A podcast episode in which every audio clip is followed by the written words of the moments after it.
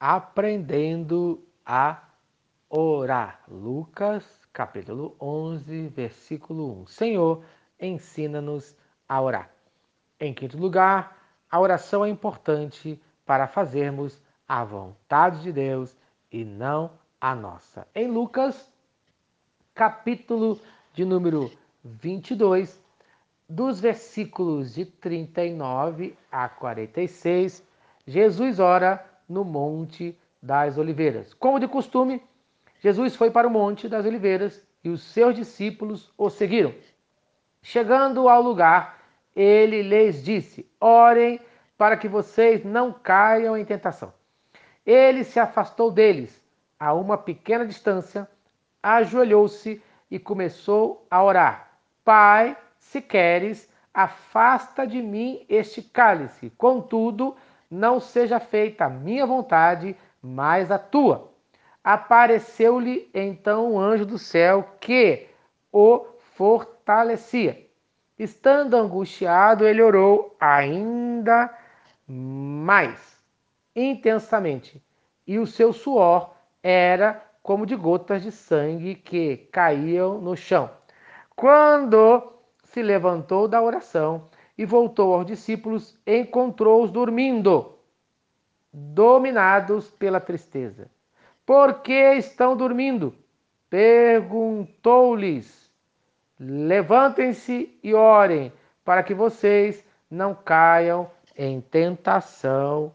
Amém.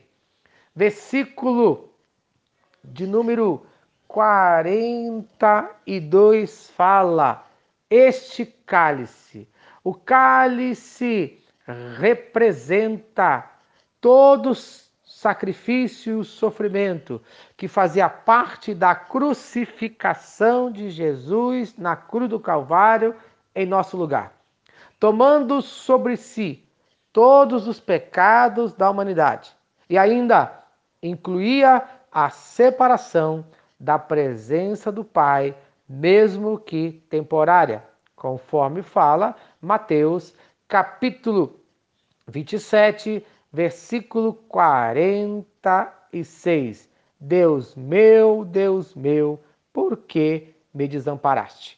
Esse clamor de Jesus reflete o abandono que ele sentiu ao tomar sobre si os nossos pecados, conforme fala 2 Coríntios, capítulo 5, versículo 21. Aquele que não conheceu pecado, ele o fez pecado por nós para que nele fôssemos feitos justiça de Deus. Amém. Aqui, nesta passagem, está a parte mais importante do Evangelho. Jesus, o nosso Salvador, sem pecado, tomou sobre si os nossos pecados para que possamos ter a justiça de Deus. Então, preste atenção. Nós aprendemos a orar quando entendemos que a vontade da oração não pode ser a minha, mas sim a vontade de Deus. Quando você ora, você ora aceitando a vontade de Deus, pois esta foi a oração de Jesus.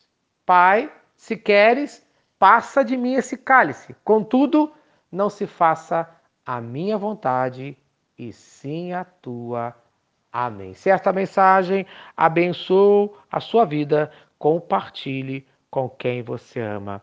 Vamos orar? Pai querido, Deus de amor, que no dia de hoje seja feita a tua vontade na minha vida e não a minha, no nome de Jesus.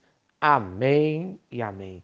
Eu sou o pastor Eloy Sou pastor da Primeira Igreja Batista em São Miguel Paulista, localizada na rua Arlindo Colasso, número 85, no centro de São Miguel Paulista, São Paulo. E lembre-se, Deus no controle sempre.